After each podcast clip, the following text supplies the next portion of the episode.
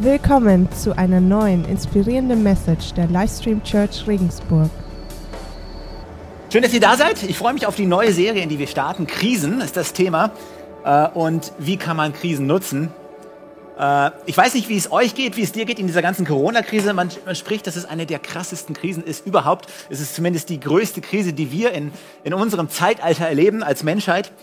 Und ähm, ich gehöre zu den Menschen, ich habe diese Krise nicht gebraucht. Ja, ich habe das nicht gesucht, ich, äh, ich kann gar nichts dafür, aber ich befinde mich plötzlich in dieser Krise äh, mittendrin und es macht was mit mir, das macht was mit meinem Glauben, das macht was mit meiner und mit unserer ganzen Lebensplanung. Und ich hatte diese Woche etliche Treffen mit verschiedenen Leuten aus der Church und ich habe mir gedacht, meine Güte, ey, ich, ich vermisse irgendwie diese Momente, wo wir zusammen in einem Raum sind, wo wir zusammen Gott loben, unsere Hände heben, ob mit Deo oder ohne, ist überhaupt, spielt überhaupt keine Rolle. Äh, wir sind, dass wir einfach zusammen sind. Wir beten zusammen und dass, es, dass das möglich ist. Und in der vergangenen Zeit, und ich weiß nicht, wie es aussieht, in diesem Jahr war es häufig nicht möglich. Äh, wir machen alles via YouTube und äh, Kleingruppen zusammen mit Zoom. Und wisst ihr, ich bin, ich bin extrem dankbar dafür, dass wir das haben. Aber irgendwie ist was verloren gegangen.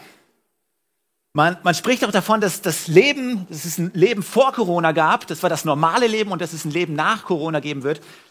Und das wird anders sein. Ja, ge gewisse Dinge werden nicht mehr das Gleiche sein. Und irgendwo sind wir mittendrin. Wir sind nicht am Anfang, nicht am Ende, wir sind sondern mitten in der Mitte. Und ich vergleiche unser Leben mal mit so einem, mit so einem Karton, so einer Schachtel. Und wir haben unser Leben etabliert. Ja, wir haben da Familie, Beruf, Church, Kleingruppe, was auch immer haben wir da reingepackt und irgendwann haben wir einfach den Deckel raufgesetzt und gesagt, okay, so, das ist jetzt mein Leben.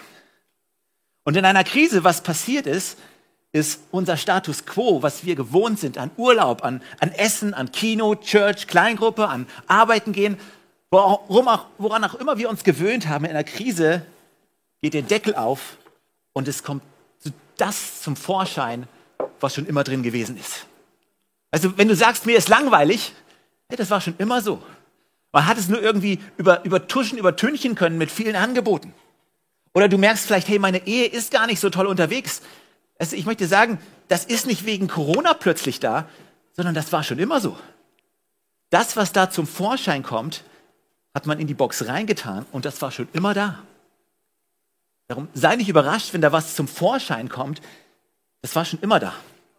Weißt du, wenn du eine Zitrone nimmst, eine Zitrone zu Hause hast und äh, du hast sie nicht aufgeschnitten, weißt du, der Zitronensaft, der war schon immer da.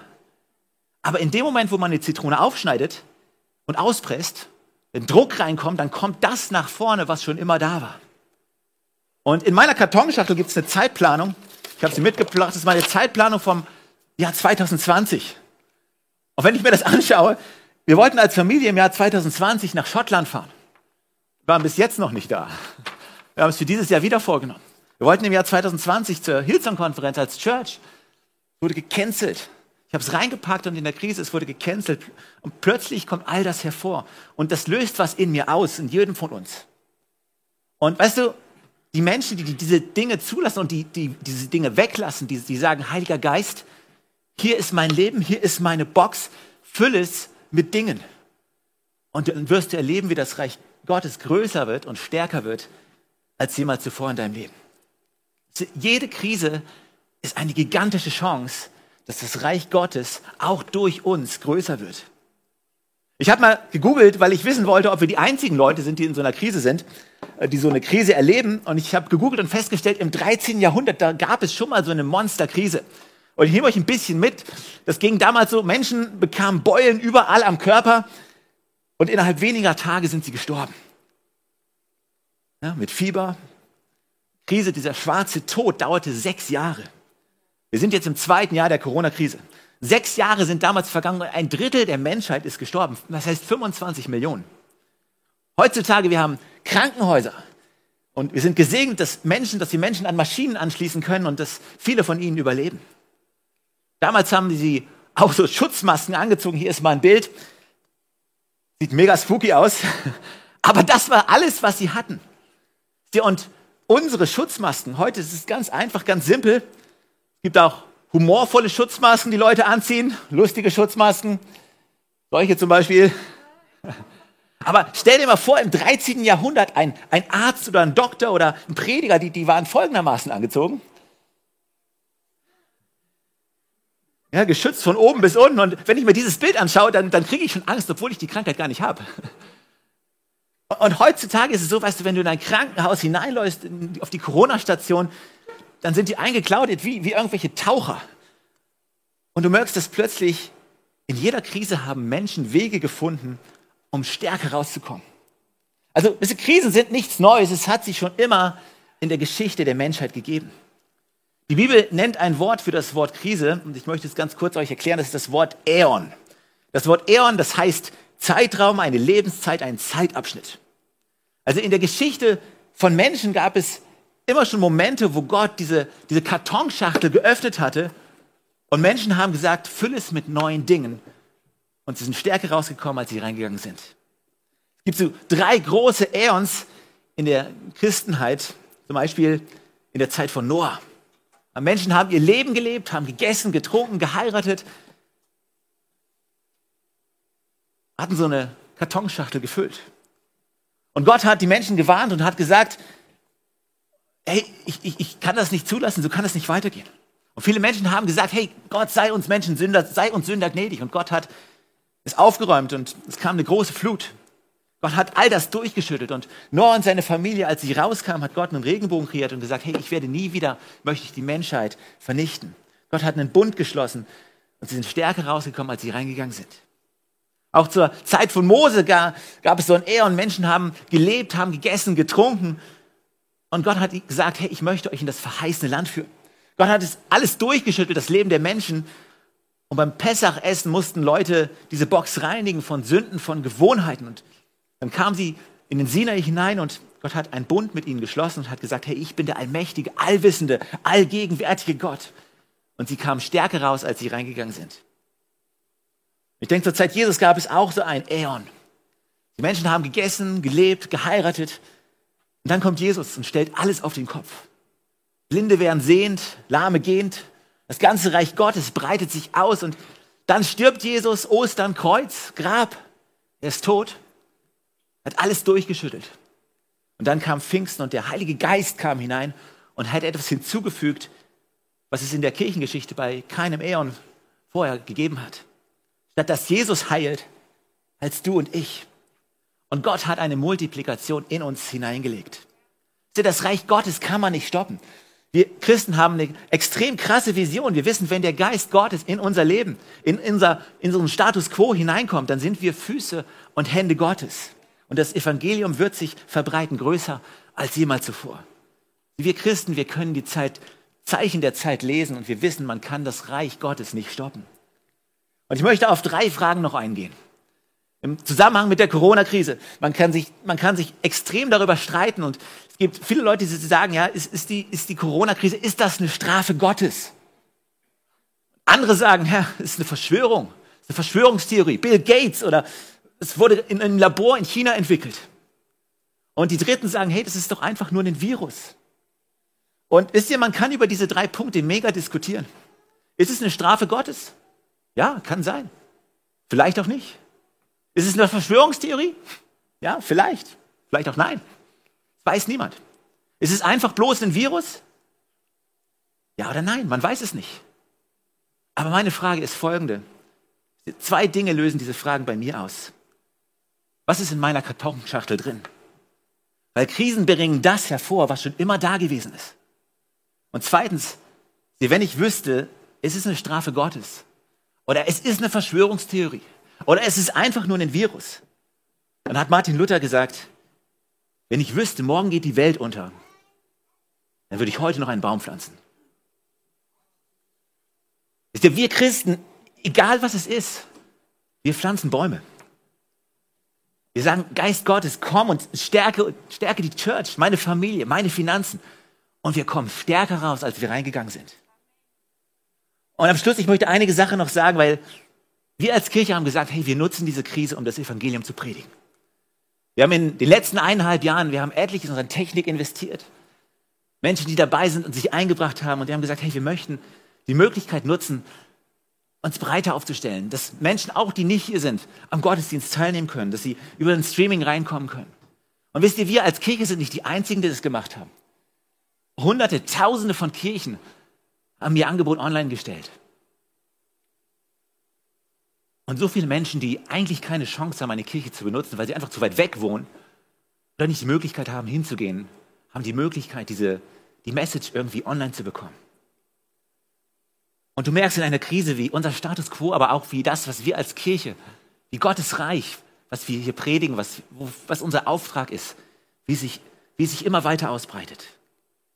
In einer Krise wird unser Status quo, unser, unser Leben, unsere Kartonschachtel wird durchgeschüttelt. Und Gott öffnet den Deckel, ob du willst oder nicht. Und du merkst, es kommt etwas hervor, was schon immer da gewesen ist. Aber wir lassen Gott hinein, Gottes Geist, und wir kommen stärker raus, als wir reingegangen sind. Ich übergebe zu Bettina und in jeder Krise geht es auch um Kontrollverlust. Wir merken das, in den letzten Jahren haben wir es gemerkt, aber auch heute merken wir es vielleicht noch. Und Bettina wird uns erklären, welche hilfreichen Fragen wir im Zusammenhang mit Kontrollverlust stellen können.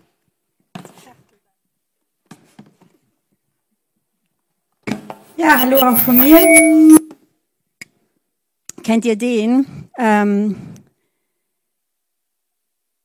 ein tolles Hotel bietet einen Workshop an für eine große, erfolgreiche Firma. Es geht um das Thema Krisen sind Chancen, Probleme sind Chancen. Überall sind Roll-ups, überall hängen große Plakate.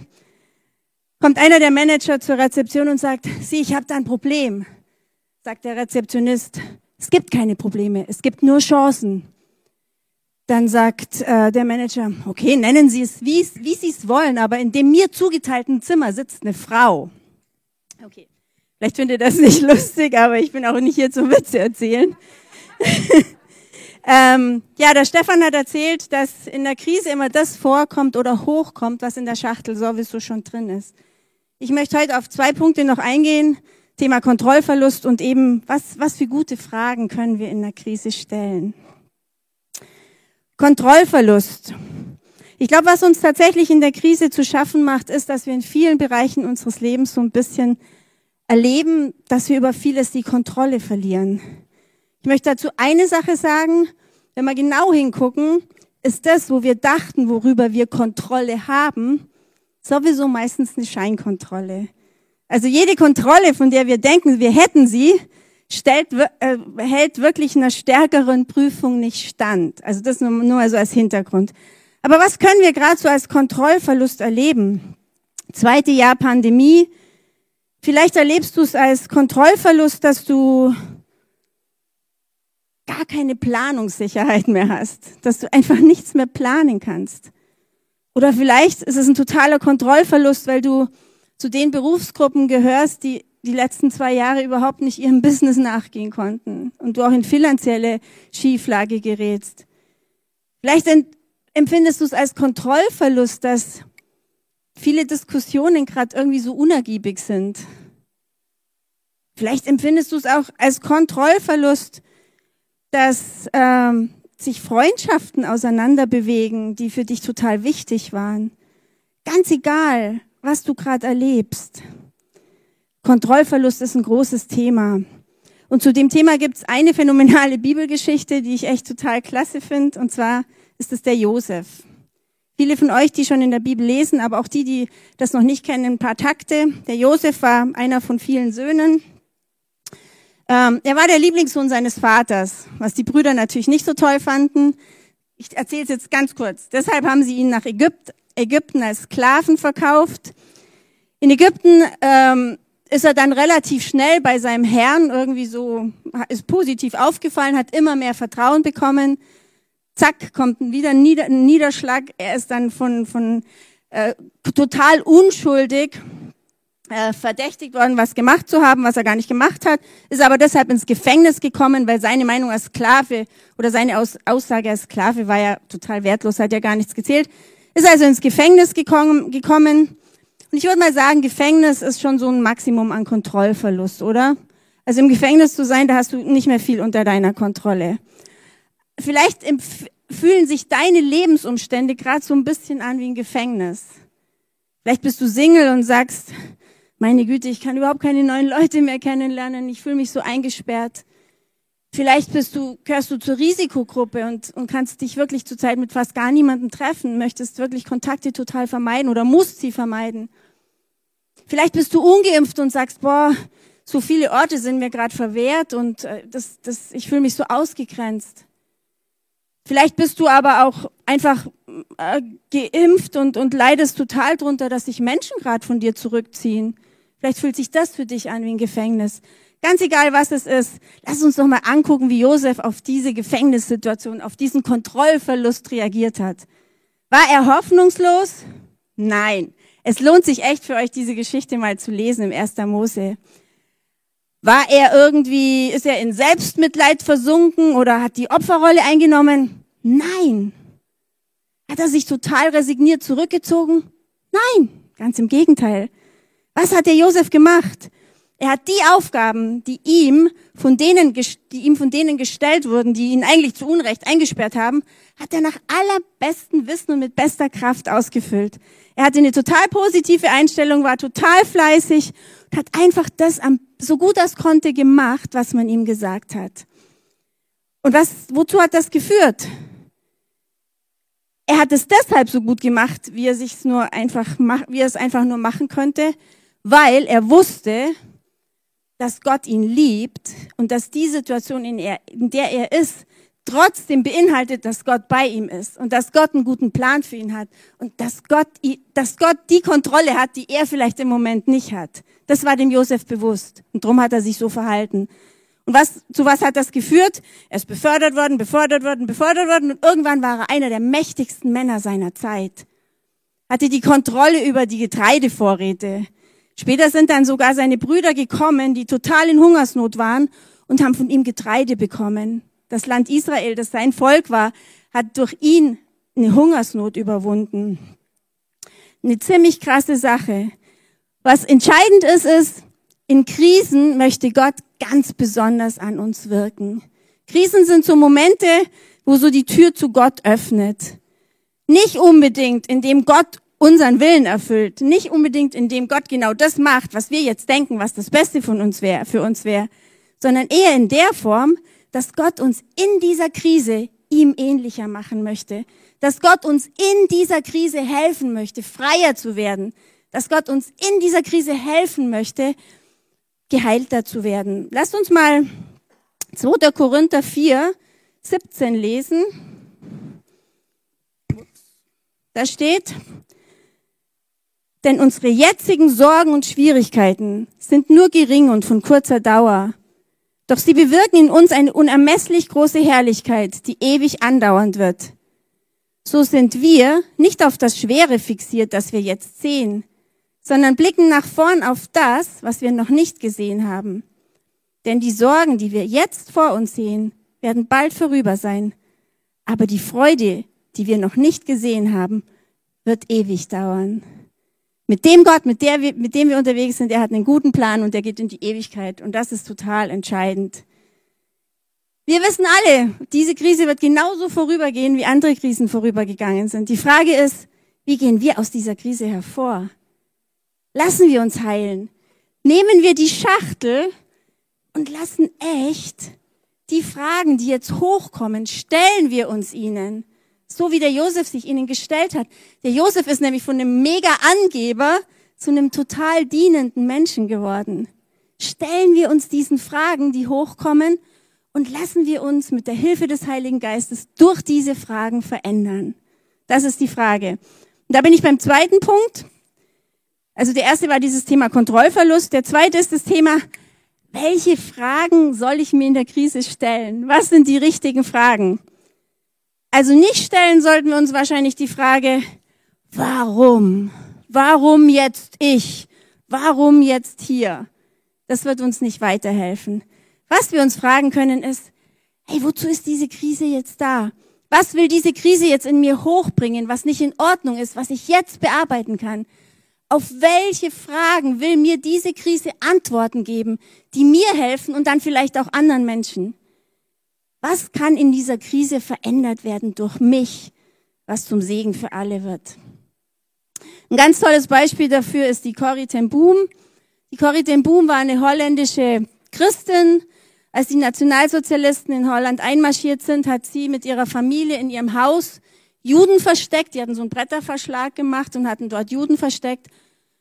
Am Ende sind sie von irgendjemand verraten worden, das ist aufgeflogen. Sie hat die ganze Familie verloren, nur sie und ihre Schwester Betsy, die sind in, ein, in das Konzentrationslager Ravensbrück gekommen, ein Frauenkonzentrationslager. Ich würde mal sagen, die Hölle auf Erden, ganz schrecklich.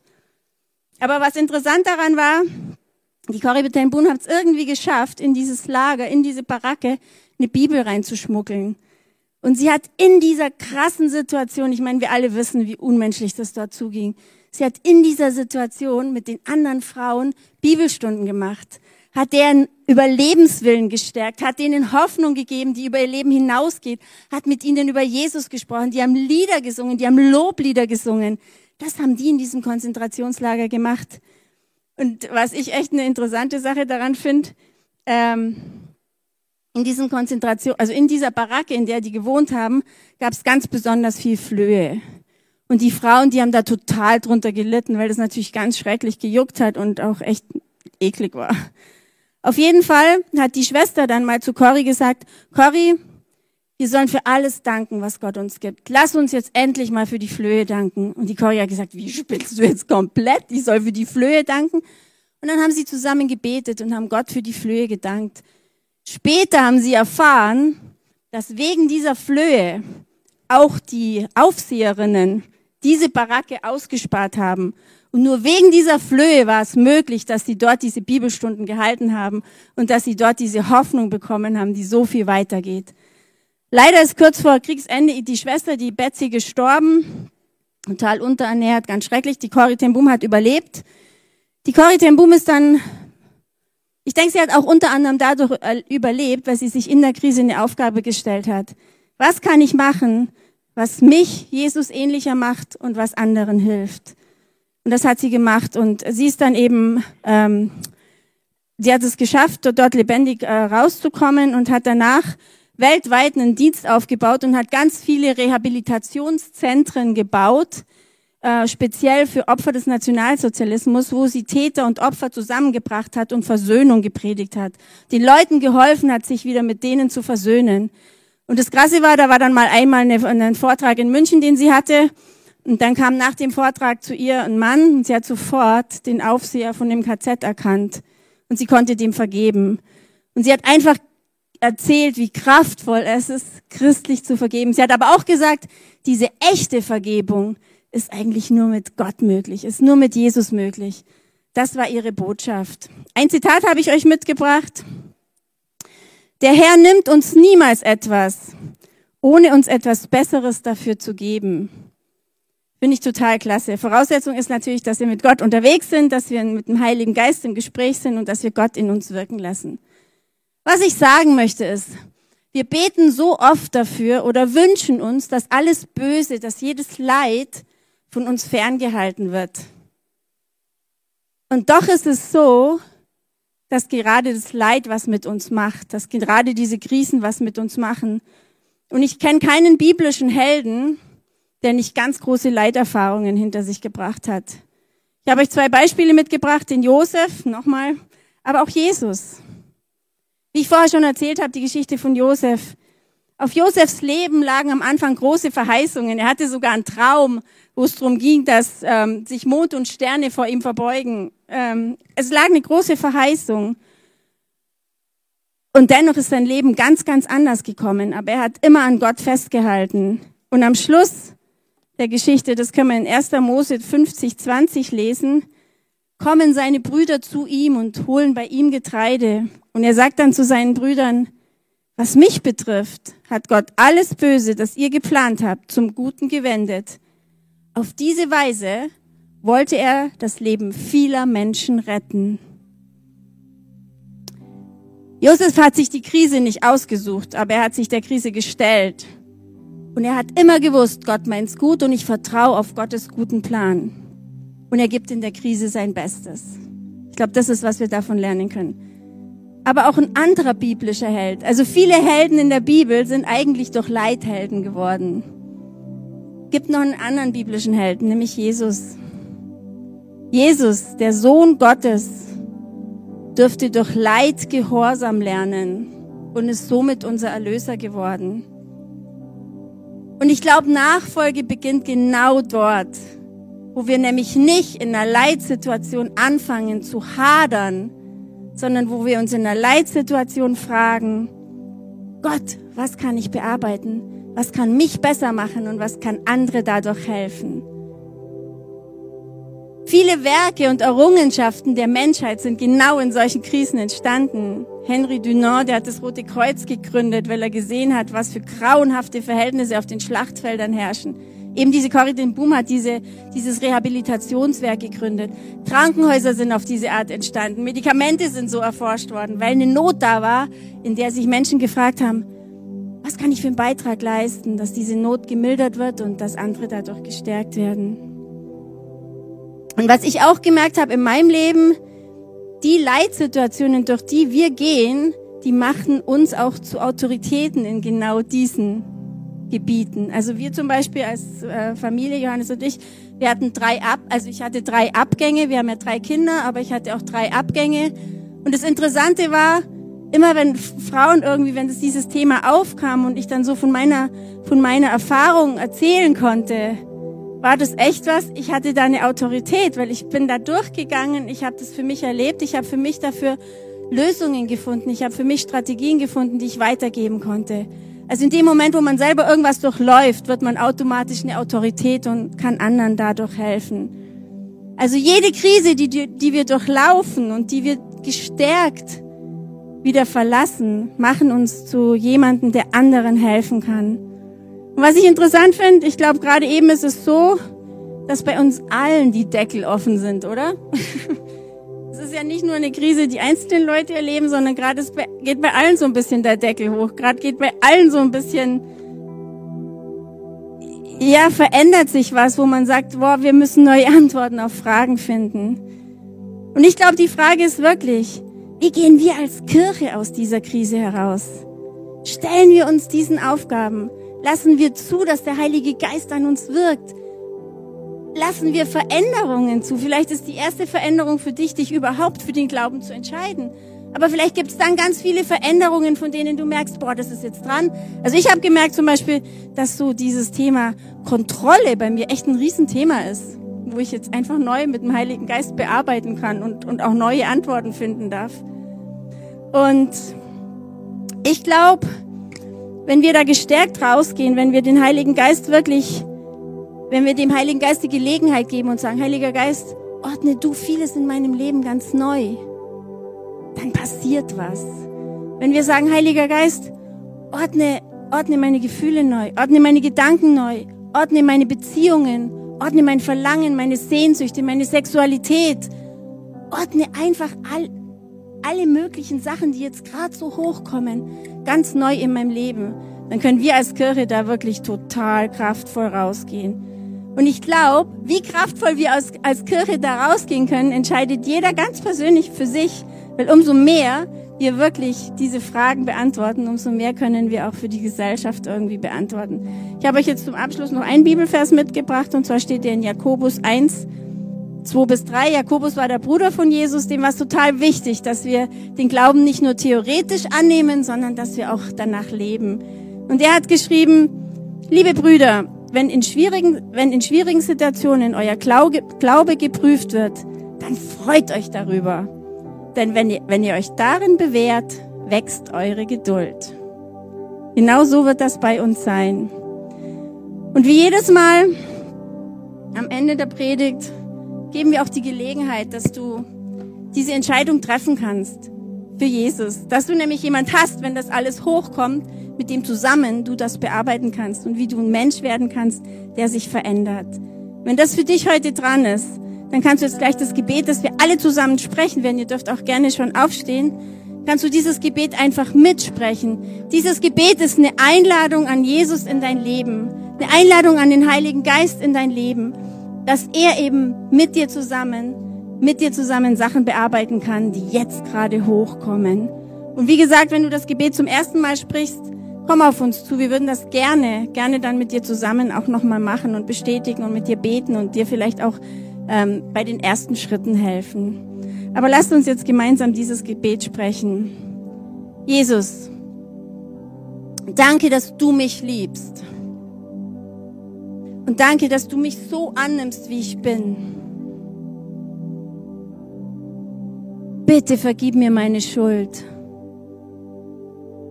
und erfüll mein Herz mit deiner Gnade. Du bist mein Herr, mein Gott und mein Retter. Ich folge dir nach im Namen von Jesu. Amen.